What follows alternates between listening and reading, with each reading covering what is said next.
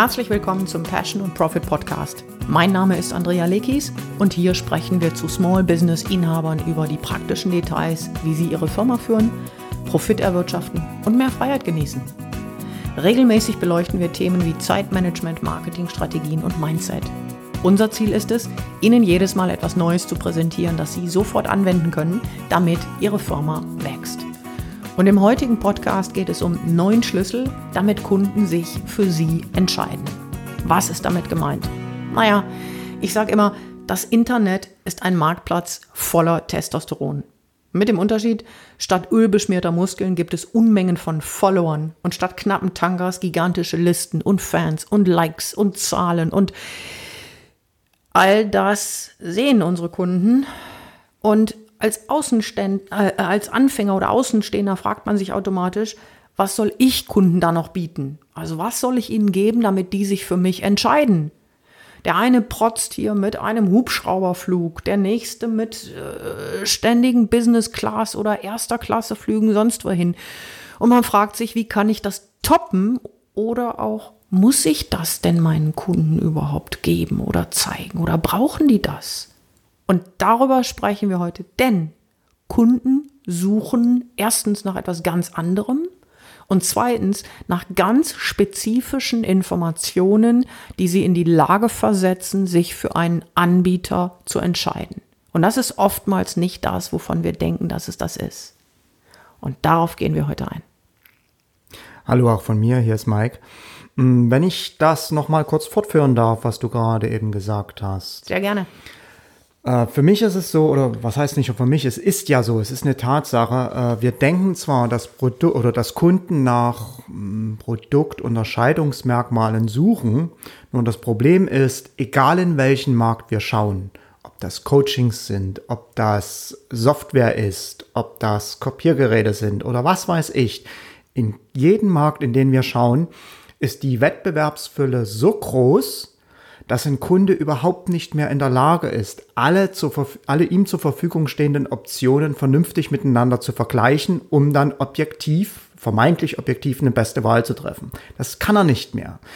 Äh, und deshalb sucht der Kunde eigentlich händeringend nach, ich sag mal, Ersatzkriterien. Und das wird häufig unterschieden. Wir denken immer, wie kann ich ein Produkt machen, das sich von meiner Konkurrenz unterscheidet? Vergessen aber dabei, dass der Kunde danach allein nicht sucht. Und häufig ist es so, dass auch die, die Kunden viel weniger in der Gegend rumschauen, als man das womöglich annimmt, sondern sich relativ schnell für einen Anbieter entscheiden, wenn er denn die neuen Kriterien erfüllt, wenn er die neuen Schlüssel bietet, über die wir heute sprechen. Ja, Ganz genau. Ich meine, denk nur an die, an die letzte Küche, die wir gekauft haben. Wir haben nicht alle Küchenanbieter verglichen, die es gibt. Ja, wir haben ein Küchenstudio gehabt, von dem wir was gehört hatten, sind da hingefahren, hatten zu dem Verkäufer Vertrauen und haben dann eigentlich mehr oder weniger am selben Tag noch den Vertrag gemacht. Stimmt, ja? gutes Beispiel. ja. ja. Du schaust mich jetzt so an, als ja. würdest du mich fragen, wer startet mit dem ersten Schlüssel. Das tue ich im Prinzip. Du warst gerade so gut drin, dass ich gedacht habe, mach mal. Ja, okay, dann, dann, dann starte ich auch mal. Also, der erste Schlüssel, oder noch ein Satz vorweg, bevor wir anfangen. Mm, die Schlüssel, über die wir jetzt sprechen, sind Dinge, die fragt sich ein Kunde bewusst oder unbewusst. Aber sie spielen alle immer eine Rolle, wenn sich ein Kunde oder ein potenzieller Kunde mit einem Anbieter unterhält. Und das allererste, was einen Kunden dabei interessiert, ist die Frage, ist er echt oder ist sie echt? Man könnte auch sagen, ist sie authentisch? Ja, und du weißt, das ist so ein Wort, das ich eigentlich nicht so sehr mag. Vor allen Dingen deshalb, weil es fürchterlich überstrapaziert äh, ist. Ne? Wir verwenden es in Bereichen, wo es eigentlich nicht so sehr passt. Und ich finde, echt im Hinblick auf einen Menschen trifft es schon ganz gut. Und ich habe eine Story dazu. Gern, schieß los. Story ist immer gut. Es gibt einen Präsidentschaftskandidaten, der es wie kein anderer geschafft hat, Wähler auf seine Seite zu ziehen. Hast du eine Idee, von wem ich rede? Ich würde jetzt sagen Ronald Reagan. Ganz genau. Ganz okay. genau. Es war Ronald Reagan. Der brachte Menschen dazu, Wahlempfehlungen aus den eigenen Reihen zu missachten und Menschen, die nie zuvor Republikaner gewählt hatten, für ihn zu stimmen. Die Frage ist, wie hat er das gemacht? Und es geht das, ich will nicht sagen Gerücht, weil es ist ja eine sehr schöne Geschichte, es geht die Geschichte, dass er vom Taxifahrer bis zum allerärgsten Konkurrenten Menschen an ihm bewunderten, was eben wir als Echtheit oder Authentizität bezeichnen. Und viele Verkäufer oder Anbieter denken, sie könnten sich nicht so, so zeigen, wie sie sind. Aber das Gegenteil ist eben der Fall. Und es ist natürlich kein Zufall, dass Ronald Reagan in seinem früheren Leben, bevor er äh, Präsident der Vereinigten Staaten wurde, Schauspieler war. Weil ich gehe einfach mal davon aus, dass ein Schauspieler bestimmte Dinge lernt. Und deshalb dieses Thema der Echtheit oder Authentizität auf eine Art und Weise gelernt hat zu durchdringen, dass er sie eben auch in seine Präsidentschaftskandidatur mit reingenommen hat. Ja. Für mich ist das ein ganz interessanter Aspekt, dass du gerade nochmal erwähnst, Ronald Reagan war auch Schauspieler. Und jetzt könnte man ja denken, ja, dann hat er das ja doch nur alles geschauspielert. Nee, Eben denn wenn man sich die erfolgreichen Schauspieler äh, anschaut, die schlüpfen nicht einfach in eine mhm. fremde Rolle, mhm. sondern die schauen immer, egal in welche Rolle sie schlüpfen, wie sie sich selbst in diese Rolle einbringen können. Das heißt, die haben persönliche Eigenschaften, die sie dann selbst immer in diese Rolle mit einbringen. Und erst das macht es so, dass uns beispielsweise ein Filmcharakter so echt und so authentisch vorkommt. Und das ist die Kunst, die große Schauspieler wirklich beherrschen, sie selbst zu sein in einer Rolle. Ja, was, was natürlich überhaupt nicht leicht ist, weil ich gehe davon aus, dass wir zuweilen auch in Abgründe schauen, die nicht einfach sind. Ne? Also ja. ich erinnere mich, als Marlon Brando den Paten gespielt hat, einen Film, den ich unglaublich gerne gesehen habe, ich glaube fünf oder sechs Mal, hat der, glaube ich, 30, 40 Kilo zugelegt. Ne, um in dieser Rolle zu sein. Ähm, die lernen bestimmte, ähm, eine bestimmte Ausdrucksweise oder bestimmte Dialekte. Ähm, ich kann mich erinnern an den Film äh, Jodie Foster und äh, hilf mir, einer meiner Lieblingsschauspieler, Der äh, Schweigen der Lämmer, Anthony, Anthony Hopkins. Genau. Ja, ein sehr, sehr schwieriger Film und ich weiß, dass Jodie Foster an einer Stelle mal gesagt hat, oh mein Gott, sie wäre wirklich an ihre Grenzen gestoßen, dort in diesem Film, jetzt kommt's, authentisch zu bleiben. Und die Schwierigkeit ist hier nicht, etwas vorzugeben, was man nicht ist. Die Schwierigkeit ist, so zu sein, wie man ist. Weil ja. machen wir uns auch nichts vor. Das, was uns allen jeden Tag als Anbieter am meisten Angst macht, ist, mag mich jemand so, wie ich bin? Ja. Und ja. die Antwort darauf ist, nicht jeder wird das tun. Ja, es gibt ein interessantes Gegenbeispiel dazu, weil für mich ist es so, wenn ich mich versuche zu verstellen als Anbieter, als Verkäufer, äh, dann wird mich das nicht weit bringen. Dann wird mich das immer an meine Grenzen führen und das Gerüst, das, dieses, äh, diese Maske wird irgendwann fallen. Das Gerüst, was ich mir da aufbaue, wird irgendwann zusammenbrechen, denn es schafft kein Mensch auf Dauer, es sei denn, er ist Soziopath. Und es gibt ein berühmtes Gegenbeispiel ja. zu, zu Ronald Reagan. Ja. Äh, kennen wir auch alle. Ja. Walt Disney. Ja. Ja. Walt Disney ist ja bekannt als der große Macher, der große Entertainer, der große Visionär. Aber im privaten Bereich geht die Sage, dass er halt das ganze Gegenteil war. Er war cholerisch, er hat viel getrunken, er war überhaupt nicht der liebevolle Mensch. Ja? Und das ist natürlich etwas, das wir so, oder das, das, dass man, wenn man so ist, diese zwei Seiten hat, dass man daran zerbrechen wird, früher oder später. Ähm, womöglich. Ich möchte da gar nicht näher auf diese Seite eingehen, sondern als Quintessenz für dieses Thema finde ich entscheidend äh, die zwei Punkte, die wir genannt haben. Also wie kann ich ich selbst sein oder der anders? Der Kunde möchte sehen, ob ein Mensch echt ist. Und die Frage ist für jeden von uns, was heißt denn in meinem Verständnis für mich, wann bin ich denn echt? Ich glaube, dass es damit startet, rauszufinden, wann bin ich echt, das ist Nummer eins.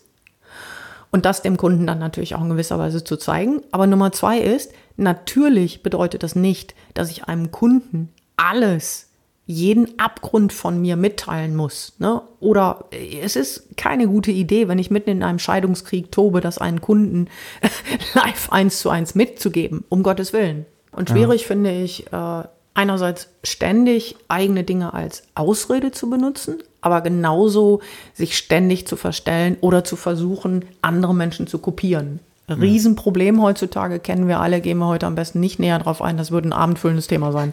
Okay, gut, dann lass uns doch gleich zum zweiten Schlüssel kommen. Wunderbar. Äh, und das ist schlicht und ergreifend die Frage, sagt er oder sie die Wahrheit?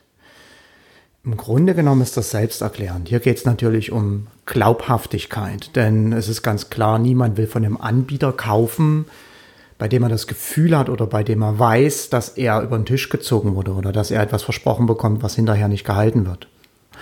Erstaunlicherweise hat diese Aussage, fragt er oder sie die Wahrheit, da gibt es so eine kleine Ironie dabei. Die ist folgende. Wenn ich als Anbieter nämlich ein starkes Statement abgebe in meinem Marketing, ein starkes Versprechen, was ich dem Kunden bieten werde. Und hier meine ich auch konkrete Zahlen, also so wie wir jetzt sagen, wir zeigen Ihnen, wie Sie Ihren Verkaufszyklus um bis zu 70 Prozent verkürzen können. Ja, das ist ein starkes Statement. Dann hat der Kunde das eher das Gefühl, ich sage ihm die Wahrheit, als wenn ich das Gegenteil mache, als wenn ich herumdruckse und sage, hm, ja, ich kann Ihnen da nicht wirklich was versprechen, dann bekommt der Kunde das Gefühl, ich halte hier mit irgendetwas zurück und ich sage nicht die Wahrheit. Denn es hat auch etwas zu tun mit dem dritten Schlüssel. Versteht er oder sie sein Handwerk? Er ist ja kompetent, ist ja glaubwürdig, glaubhaftig und glaubwürdig. Das ist eine schöne Unterscheidung, Mike, weil an der Stelle sieht man, wie instinktiv quasi das Thema Wahrheit zusammenhängt mit dem, äh, mit dem Thema tatsächlicher Expertise. Und ich füge deshalb tatsächlich an, weil wir wissen, da draußen ist das Thema Testosteron, wie ich es gerade gesagt habe. Man kann viel aufpumpen, ohne dass da fürchterlich viel hinter ist. Ja. ja. Und ähm, das finde ich einen guten Aspekt. Ja, also die Frage, ist er überhaupt Kompetenz? Hat er Erfahrung? Äh, weiß er, worüber er spricht. Und da sehe ich schon, dass, hier, dass ich hier als Anbieter auch im Kontakt mit dem Kunden auch eine Menge tun muss, um dem Kunden zu zeigen, ich bin nicht einfach nur über Nacht zu einer Branding-Expertin geworden, weil ich mal vor 20 Jahren ein halbes Jahr bei einem Büromittelanbieter in der Marketingabteilung Nivi war. Das, äh, das, das, das wird nicht funktionieren. Und Kunden haben ja ein sehr genaues Gespür dafür, ob jemand wirklich kompetent ist und die Wahrheit sagt. Also wir unterschätzen immer, was wir Kunden oder wir überschätzen, was wir Kunden vormachen können. Kunden haben in der Regel ja schon ein feines Näschen. Du, das geht sogar noch weiter. Mir hat kürzlich eine Kundin erzählt, dass sie sehr haarklein die Kundenaussagen auf Webseiten auseinander nimmt. Das heißt, die geht hin und recherchiert erstmal, ob das überhaupt existiert. Und oftmals hat sie da festgestellt, entweder es gibt, es gibt gar keine Webseite oder aber es war überhaupt nicht äh, ein Zielkunde, wie dort vermittelt wurde. Oder das Geschäft wird schon wieder längst zugemacht, etc. pp. Das heißt im Klartext, Kunden sind da sehr viel schlauer, als man gemeinhin, ich will gar nicht sagen, als man denkt. Mein Credo ist da, das weißt du, unterschätze nie einen Kunden.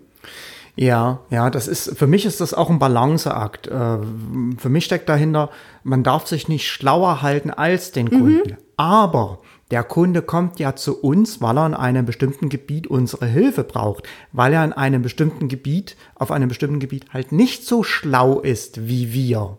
Das heißt aber nicht automatisch, und den Fehler machen wir, machen viele, dass ich automatisch auch in allen anderen Gebieten schlauer bin als der Kunde. Nein, es ist dieses eine spezifische Gebiet, wo ich dem Kunden etwas voraus habe, wo er zu mir kommt. Das kann auf einem anderen Gebiet schon ganz anders aussehen. Ähm, kann es auch umgekehrt sein. Ja? Äh, absolut, absolut. Ja. Ähm, der Punkt ist, wenn ich das noch ergänzen darf, ist ganz stark auch in diesem, dass der, der amerikanische Ausdruck dafür ist, äh, someone walks the talk. Mhm. Also jemand, ich kann es nicht gut wörtlich übersetzen, jemand hält sich an das, was er sagt oder ähm, hält sich an seine eigenen Maßstäbe. In die Richtung geht das, glaube ich. Und was meine ich damit? Mir fiel das vor einigen Jahren auf, als wir zum ersten Mal mit dem Thema Social Media in Verbindung gekommen sind. Da sind wir das erste Mal irgendwann in Facebook gegangen, haben nach einem Kurs gesucht und ich bin in Deutschland auf einen Kurs gestoßen von jemandem äh, zum Thema Facebook, der keine Facebook-Seite hatte. Oh ja. Ähm, ist nicht glaubwürdig. Nun kann man meinen, ach Quatsch, das äh, macht doch keiner. Doch, das machen mehr, als man denkt. Ich weiß, wir haben viele, viele Jahre gewartet und Erfahrungen gesammelt, als wir unseren ersten Newsletter-Kurs, unseren ersten Online-Newsletter-Kurs äh, erstellt und gebaut haben, in Anführungszeichen. Und zwar so lange, bis wir wussten, wir haben hier eine Expertise, die tatsächlich gewaltig ist. Wir wollten das nicht vorher machen. Mhm. Genau, ja, es waren neun Jahre. Also wir haben neun Jahre lang ja. schon sehr erfolgreich E-Mail-Marketing eingesetzt, ja. bevor wir einen Newsletter-Kurs dazu angeboten haben. Ja. ja. und das ist übrigens, um das da vollständigkeitshalber zu erwähnen, Newsletter Profits Auch ganz einfach auf unserer Seite passion-profit.com-produkte. Da finden Sie dann auch Newsletter Profits, nur der Vollständigkeit. Das war der Mini-Werbeblock. ähm, aber der Punkt ist hier tatsächlich, Glaubwürdigkeit entsteht dadurch, dass ich etwas tue, was ich sage und natürlich auch ein klitzekleines bisschen mehr Erfahrung habe als nur irgendwie drei Minuten. Wie viel Erfahrung muss man haben? Naja, das hängt davon ab, wie du gerade so schön gesagt hast, was mein Claim ist, also was ich meinem Kunden verspreche. Ne? Wenn ich nur wenig Erfahrung habe, dann ist das jetzt nicht wirklich schlimm. Dann darf ich nur nicht meinem Kunden äh, sagen, hey, ich kann dir zeigen, wie du innerhalb von vier Stunden zehn Newsletter schreibst. Ich kann das. Aber wer so viele, anfängt, wer damit anfängt, der braucht eine Weile und der braucht erstmal die Grundtechniken zum Thema Schreiben. Ne? Das heißt, ja. ich kann das nicht versprechen. Okay, dann würde ich sagen, kommen wir zum vierten Schlüssel. Ja, und der vierte, vierte Schlüssel lautet, werden meine Bedürfnisse erfüllt?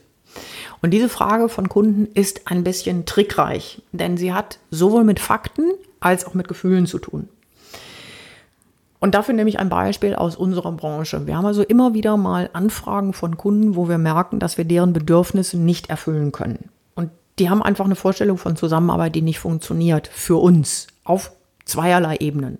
Ebene Nummer eins ist die faktische Ebene. Also wer beispielsweise ständig bei uns unangemeldet anrufen möchte, der wird erfahren, dass wir so nicht arbeiten.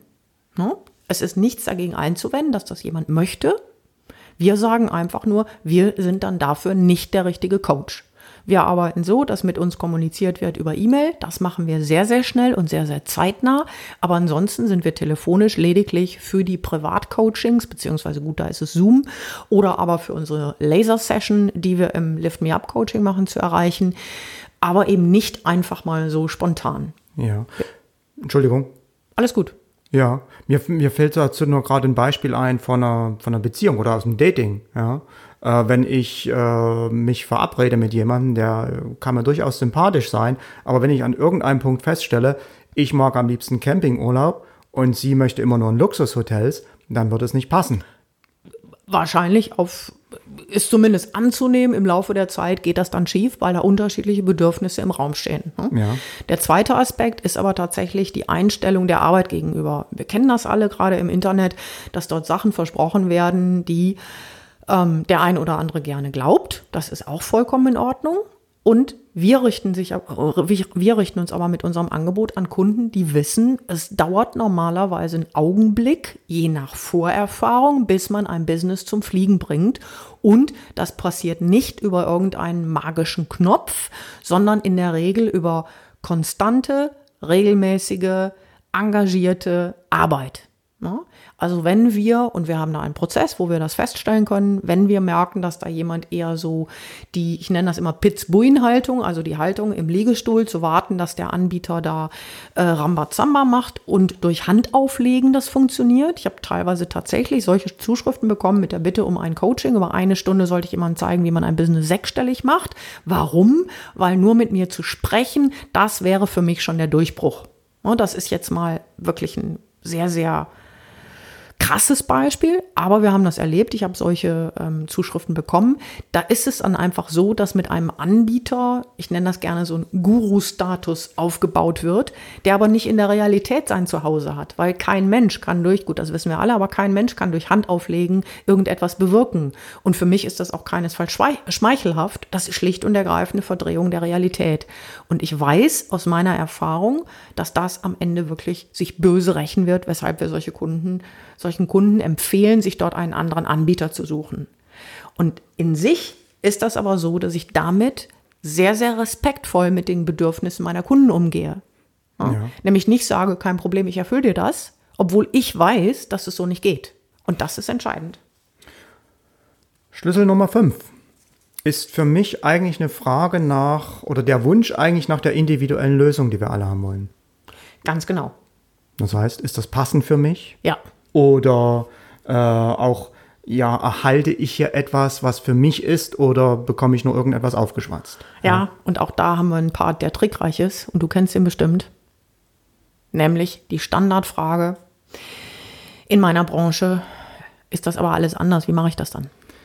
Ja, genau. Damit hast du auch vollkommen recht. Das ist trickreich, denn hier muss man schauen, was ist denn wirklich notwendig, um eine individuelle Lösung zu bieten? Und gerade wenn ich die Frage aufgreifen kann, was du da gerade gesagt hast, wenn ein Kunde sagt, ja, aber mein Business ist doch ganz anders, dann ist das keine Frage, die sich nach einer individuellen, oder dann ist das schon der Wunsch nach einer individuellen Lösung. Das Problem ist nur, dass hier ein Glaubenssatz dahinter steckt. Ja. Ja. Und da merkt man schon, dass es nicht ganz einfach ist. Manchmal, da steckt nämlich der Glaubenssatz dahinter, äh, dass ich dafür auch ganz andere Mechanismen brauche. Und da muss man dann schauen, wie man das dem Kunden natürlich auch verständlich macht, dass jedes Business, vollkommen egal, ob ich Gummibären oder Privatjets verkaufe, nach den gleichen Mechanismen funktioniert. Und immer dann, wenn ich sage, aber mein Business ist ganz anders, dann sage ich im Prinzip damit, das, was eigentlich die Business-Mechanismen sind, ist für mich nicht anwendbar und schneide mir selbst einen Lösungsweg ab. Perfekte Formulierung. Es ist ein Glaubenssatz, denn es ist ja auch immer möglich, bei den Mechanismen auf die wir dann stoßen, erst zu schauen, inwieweit kann ich das für mich adaptieren, inwieweit ist das hier für mich anwendbar. Und es ist gut möglich, dass ich allein durch die Anwendbarkeit, die, die möglich ist, schon 80 Prozent Verbesserung habe. Was ja. so viel ist, dass ich mir dann um den Rest nicht mehr so große Gedanken machen muss. Ne? Aber im, im, im, äh, im Vordergrund steht natürlich die Bereitschaft, das überhaupt zu versuchen. Ja. Und wenn ich das nicht möchte, sind wir eigentlich schon wieder in, der, äh, in, in dem letzten Punkt ein Stück weit wird es schwierig. Ja, ja, aber im Kern ist es für mich die Frage nach oder der Wunsch nach einer individuellen Lösung, was auch verständlich ist, denn wer schon mal einen maßgeschneiderten Anzug getragen hat, der fühlt sich einfach anders an als ein Anzug von der Stange. Das ist so und dieses Erlebnis wollen wir natürlich als Kunden immer wieder haben, ganz klar. Stimmt, bis auf den Unterschied, dass der maßgeschneiderte Anzug dann auch einen, einen entsprechenden Preis hat. Logisch. Ja. Und ja. damit sind wir bei dem Thema Zielkunden, was wieder ein ganz eigener Podcast wäre. Rein theoretisch. Rein theoretisch. Aber lass uns mal zum Punkt 6 kommen. Der ist schön. Ist diese Sache sicher für mich? Ja, also kann ich ihr Vertrauen im Punkto Sicherheit vertrauen. Mhm. Ja. Und das ist ähm, ja, das ist auch wieder nicht so ganz einfach, denn hier haben wir so ein bisschen das Dilemma, gerade wenn man uns eine Dienstleistung anschaut. Ein Kunde weiß ja erst, ob er uns vertrauen kann, wenn wir die Dienstleistung schon erbracht haben. Er muss uns aber vorher vertrauen können, damit er uns die Dienstleistung überhaupt in Auftrag gibt. Ja, und jetzt weißt du, warum so viele Frauen sich scheuen, zum Friseur zu gehen. Verstehe. Ist die Dienstleistung erbracht, bist du im Eimer. und auch nicht wieder korrigierbar. Selten. Ja. ja. wie du schon an Dutzenden von Friseurbesuchen bei mir erleben durftest. Ne? Kannst dich noch erinnern, als ich das eine Mal äh, nach Hause kam wie Pumuckel? Ja, da kann Sepp man nur sagen, die Zeit halt alle Haare. ja. Ähm, ja, das ist die Problematik. Ne? Also ja. ich habe ja diese Geschichte gerne genommen vom Restaurant. Ne? Wenn du in ein Restaurant gehen willst, so zur Primetime und die Tische sind leer. Hm, da denkst du als erstes, das macht keinen guten Eindruck, oder? Automatisch. Ja. Thema Sicherheit. Thema Sicherheit, ganz genau. Äh, ich will dich nicht unterbrechen, weil Tust du hast gerade so angehoben. Und für mich ist dann halt auch die Frage, wie kann man dann sonst dann diese Sicherheit geben? Nun ganz einfach, man muss sich bestimmte Dinge überlegen, die dann diesem Kunden das Vertrauen schenken. Entweder man nimmt Ersatzmechanismen, mhm äh, zum Beispiel ist es auch ganz normal, wenn ich äh, im Coaching-Business bin, sagen wir mal im EMDR-Bereich, also im therapeutischen Bereich, dass ich dann dem Kunden auch zeige, welche Qualifikationen, welche Erfahrungen ich habe, um ihm diese Sicherheit zu vermitteln. Das kann auch sein, dass ich natürlich entsprechende Kundenaussage, verifizierbare Kundenaussagen dem Kunden zur Verfügung stelle, sodass er auch sieht, er ist nicht nur bei mir ein Versuchskaninchen. Und das kann natürlich auch so sein, bei Produkten ist das natürlich eher möglich, ich denke da an sowas wie Software, dass ich den Kunden probieren lasse, testen lasse, wenn das möglich ist. Lass mich noch ein Beispiel von uns sagen. Aus den Anfängen von Telefonart, da waren wir Prüfer für das Thema Dialogmarketing. Also die IHK drückt das Thema telefonische Kundengewinnung so aus äh, und durften das Logo der IHK eben über viele, viele Jahre benutzen. Was natürlich in sich Vertrauen hervorgerufen hat. Und ich weiß, dass wir auf diese Weise mehrere Trainingsaufträge gewonnen haben, weil das sozusagen so ein, so ein ich nenne das immer Pars pro Toto, nämlich ein Teil steht für das Ganze. Wenn die IHK sagt, ihr seid gut genug für uns als Prüfer, dann sagen unsere Kunden, ihr seid gut genug für uns als Trainer. Absolut. Ja, war so. Ja. Und das heißt, das ist die Strategie, es hat übrigens einen Namen, du weißt das, ich weiß, äh, indem man sich Vertrauen borgt Branded Credibility, genau. Genau, weil ja. dieses, dieses Logo sagt dann, du bist vertrauenswürdig. Ne? Oder du hast mal in den Anfängen von uns bei Trusted Shops sowas, so ein Logo gekauft, wo dann belegt wurde, war relativ teuer auch die Geschichte, das zu kaufen, dass unsere, äh, unser Shop sicher ist und die, die das geprüft haben und sagen, Palhuber und Söhne, hier kannst du kaufen, ist alles genau. in Ordnung. Ganz genau. Also das sind so Beispiele jetzt, wie man sich dieses Vertrauen oder Ersatzkriterien für dieses Vertrauen beschaffen kann, mhm. die dann ein Kunde auch für sich hernimmt als Ersatzkriterien. Weil der Sache ist ja die, ich sage es immer wieder, kein Kunde kauft, um uns einen Gefallen zu tun, der kauft, um sich einen Gefallen zu tun. Das heißt, der will eine Lösung, der will auch ein Problem lösen, der will sich einen Wunsch erfüllen. Und der will uns vertrauen. Und der sucht jetzt händeringend nach äh, Punkten auf unserer Verkaufsseite, im Kundengespräch, in unseren Präsentationen. Der sucht händeringend nach Punkten, wo er sagen kann, ja, das ist für mich jetzt so, dass ich dem Anbieter vertrauen kann. Und das muss ich ihm natürlich geben an der Stelle. Ja, und Händering nur bis zu einem gewissen Grad, Mike. Das würde ich gerne ganz klar machen, weil Händering stimmt auf der einen Seite absolut. Ne? Ich wollte da nicht sagen, dass das falsch ist. Aber wenn der irgendwann die Nase voll hat und findet es nicht, dann geht auch der geduldigste Kunde Weshalb ich immer wieder darauf hinweise, Mensch, stellt den Kunden das zur Verfügung. Ja, und dann ja. geht er zum anderen, wo er das findet. Ganz so. genau. Und jetzt kommen wir wieder zu dem, was wir eingangs gesagt haben, dass die Kunden eigentlich, dass der Wettbewerb so groß ist, dass die Kunden gar keine Chance mehr haben, die Produkte alle zu vergleichen. Mhm. Und jetzt kommt halt der, die, die, die Krux an der Sache. Dann geht er zu einem anderen Anbieter, der ihm das bietet, mhm. der aber womöglich das schlechtere Produkt hat. Und er geht dann nur zu ihm, obwohl er dort diese Kriterien findet.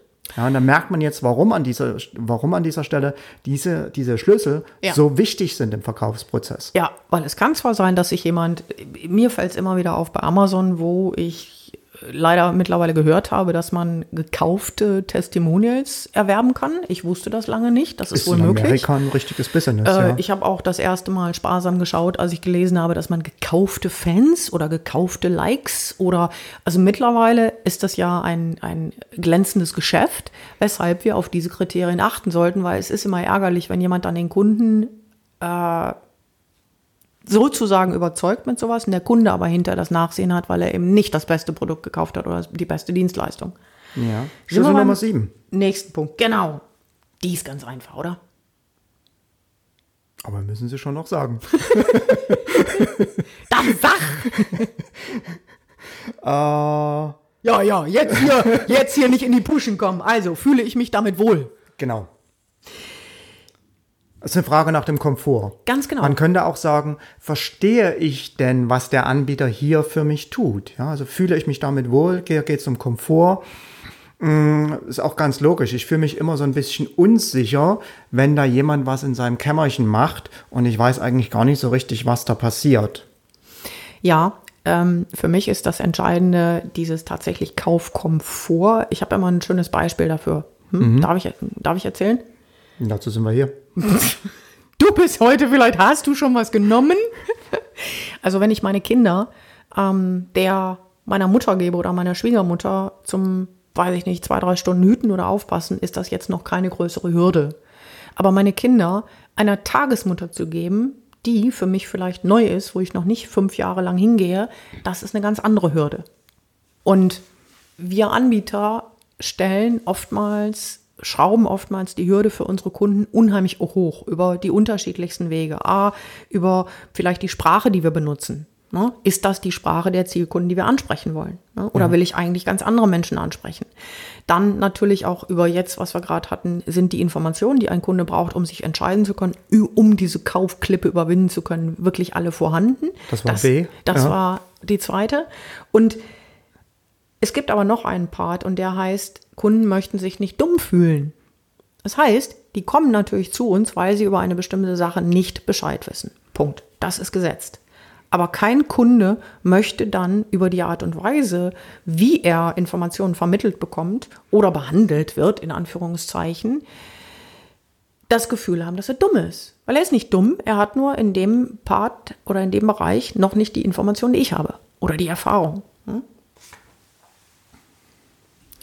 Okay, dann kommen wir zu Punkt 8 oder zu Schlüssel Nummer 8, nämlich treffe ich die beste Wahl.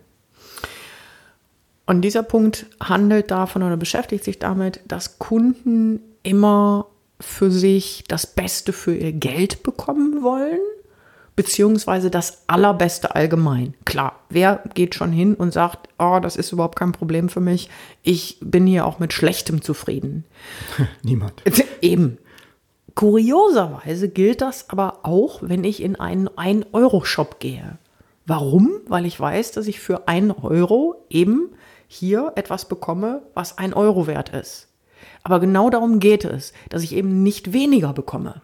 Dass ich nicht etwas bekomme, wo ich hinterher sage, das ist aber in meinen Augen nur. Das ist noch nicht mal ein Euro wert. genau, es ist noch nicht mal ein Euro wert. Ja. Also Kunden sind schon in der Lage zu beurteilen, ähm, ob das, was sie da ausgeben, auch in irgendeinem Verhältnis steht zu dem, was sie bekommen. Jetzt ist natürlich die Krux an der Sache, wie kann ich das Ganze so darstellen, dass der Kunde das auch versteht oder sieht oder fühlt oder begreift, weil du weißt, im Bereich der Dienstleistung ist das nicht ganz so einfach. Ja, das sind wir wieder bei das Wertempfinden ist halt etwas sehr Subjektives. Ja, mhm. Der Wert entsteht eigentlich erst in der Wahrnehmung des Kunden. Mhm.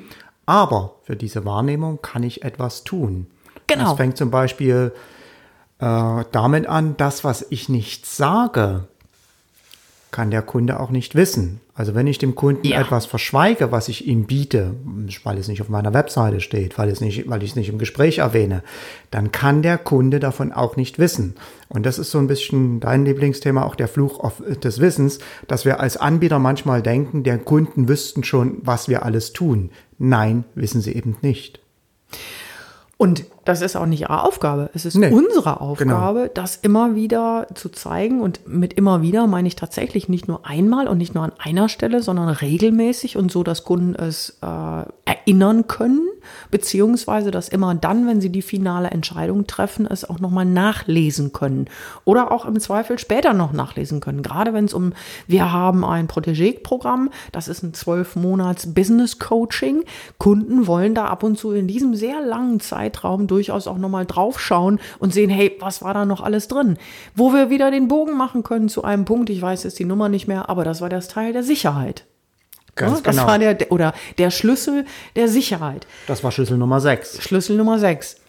Ich möchte noch eine Ergänzung machen zu diesem Thema Wert, weil das ist ein sehr, sehr umfassendes Thema. Auch da können wir wieder einen ganzen Podcast zu machen. Wie kann ich denn am einfachsten den Wert für meine Kunden darstellen?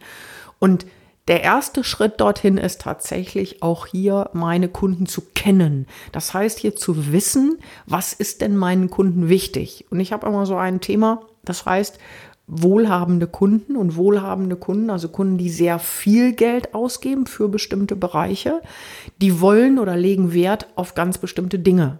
Ne? Ähm, wenn ich meine Kunden kenne, weiß ich, was das ist und kann es immer wieder betonen, kann es tun, kann darauf hinweisen, kann es immer wieder irgendwie zur Sprache bringen, sodass mein Kunde merkt, oh, meine Bedürfnisse werden hier auch aufgegriffen und werden sozusagen befriedigt. Ja. Für mich ist das auch wieder so ein bisschen das Thema Reassurance dabei. Ganz also, genau. dass die immer wieder bestätigen, dass der Kauf eine richtige Entscheidung war. Ganz genau, damit ja. diese, diese Zweifel oder diese Unsicherheit gar nicht aufkommen. Und natürlich ist Wertempfinden auch alles, was ein Kunde nach außen hin sieht. Das fängt an mit dem Auftreten des, ähm, des Anbieters. Das kann weitergehen über das Erscheinungsbild der Webseite, über die Sprache, die man verwendet, über natürlich die Art der Zuwendung zu den Kunden, also wie viel Caring, wie viel Kümmern ist da drin, wie viel Convenience im Sinne von Unterstützung oder Hilfe ist da drin. Okay, fehlt noch ein Schlüssel. Mhm. Und das ist die Frage des Kunden, zahle ich hier einen fairen Preis? Oh, schönes Thema. Ja, das ist, äh, auf den ersten Blick hängt das eng mit, dem, äh, mit der Frage zusammen, treffe ich die beste Wahl? Aber bei Preisfairness kommt es auch noch auf etwas anderes an, nämlich ja. das Umfeld, in dem ich eine Sache kaufe. Äh, ich erinnere mich an eine ganz interessante Studie, die wurde durchgeführt in einem, ich glaube es war Schwimmbad. Auf alle Fälle äh, folgendes Setup. Die äh, Testperson oder die befragten Personen wurden gefragt, wie viel wären, sind, wären sie denn bereit zu zahlen für ein Bier, das der Freund holen geht? Und wenn der Freund sie fragen würde, okay, kannst du mir Geld geben und wie viel darf ich maximal ausgeben für das Bier? Äh, also das war die Frage, wie viel darf ich maximal ausgeben für das Bier? Und jetzt die beiden Unterscheidungsmerkmale. Einmal geht der imaginäre Freund das Bier in einem Supermarkt in der mhm. Nähe holen. Und einmal geht der Freund das Bier holen an einem Kiosk im Schwimmbad. Mhm. Das ist das gleiche Bier. Mhm. Aber beim Supermarkt haben die meisten geantwortet, ich glaube es waren 90 Cent oder ein Dollar wären sie bereit zu bezahlen. Und bei einem Kiosk stieg das bis, ich weiß nicht mehr genau, ich glaube es waren zwei Dollar. Ja, es ist das gleiche Bier, aber abhängig von der Umgebungs, von Umgebungsvariablen sozusagen, mhm. waren die Testpersonen einmal bereit, fast doppelt so viel auszugeben für das Bier. Mhm. Ja, und das Gleiche kann man eigentlich an sich nachvollziehen. Ähm, wenn es mir das wert ist, dann zahle ich in Venedig auf dem, auf dem Markusplatz, heißt der, glaube ich, äh, für einen Kaffee auch gern mal acht Euro, um das Erlebnis zu haben. Wenn ich das aber hier beim nachmittäglichen Ausflug im Dorf, im Café wenn mir da jemand 8 Euro knöpfen will, dann gucke ab, abknöpfen will von Kaffee, dann gucke ich ihn halt schon schief an. Ja, ja und der, Hinter, der Hintergrund ist ganz einfach der, dass ich natürlich auch weiß, Markusplatz, da sind die Mieten nicht so wie irgendwo auf dem Dorf äh, in dem Café. Ne? Da weiß ich einfach oder da kann sich jeder Kunde vorstellen, dass das ein Unterschied ist. Platz ist begrenzt, Anzahl der äh, Menschen, die diesen Sitzplatz für, das, für den Kaffee haben wollen, ist begehrt und so weiter. Ne? Ja, ja, das heißt, hier fragt sich auch der Kunde unter den gegebenen Umständen, ist der Preis, den ich jetzt hier dafür bezahle, auch ein fairer Preis? Oder bekomme ich das, würde ich das unter gleichen Umständen nicht anders wohl günstiger bekommen? Mhm. Ja. Ganz genau. Okay, würde ich sagen, fassen wir die neuen Schlüssel einfach nochmal kurz zusammen. Der erste Schlüssel ist die Frage, ist er oder sie echt? Also authentisch, ist er wie er ist oder verstellt er sich nur? Ja. Der zweite Schlüssel sagt er oder sie die Wahrheit. Ja, ist sie praktisch glaubhaft. Der dritte Schlüssel, versteht der Anbieter sein Handwerk? Ist er kompetent? Ist er erfahren? Also ist er glaubwürdig? Der vierte Schlüssel, passt das für mich? Ist das geeignet für mich? Und dabei spielt so die Frage im Hinterkopf eine Rolle, können wir zusammenarbeiten? Ja, stimmen die äh, Konditionen der Zusammenarbeit oder passt das halt nicht? Der fünfte Schlüssel, ist es für mich passend? Das heißt, für mich, für meine Situation, werden meine individuellen Probleme und Bedürfnisse berücksichtigt oder wird mir einfach hier nur irgendwelche One-Size-Fits-All-Lösungen übergestülpt? Der sechste Schlüssel, kann ich dem Anbieter trauen? Aber nicht im Sinne, sagt er die Wahrheit, sondern bin ich da sicher? ja, wird das auch tatsächlich so eintreten. Und da äh, geht es halt um das Thema Sicherheit ganz stark hier, äh, wo ich auch dem Kunden vermitteln kann, mm, zum Beispiel über Ersatzkriterien, dass hier das, was ich sage, auch wirklich so eintritt in der Praxis. Dann der sechste Schlüssel. Ist das ja komfortabel für mich? Ja, fühlt sich das gut an? Also da geht es ganz stark um das Thema Komfort. Verstehe ich auch ein Stück weit, was der Anbieter da tut? Kann ich das alles nachvollziehen? Der achte Schlüssel, treffe ich die beste Wahl? Und der neunte Schlüssel, zahle ich für alles einen fairen Preis? Okay, und damit sind wir am Ende angelangt. Der neuen Schlüssel, die Ihnen mit Sicherheit helfen, dass Kunden sich für Sie entscheiden. Von uns an dieser Stelle herzlichen Dank fürs Zuhören und bis zum nächsten Mal. Tschüss. Bis zum nächsten Mal. Tschüss.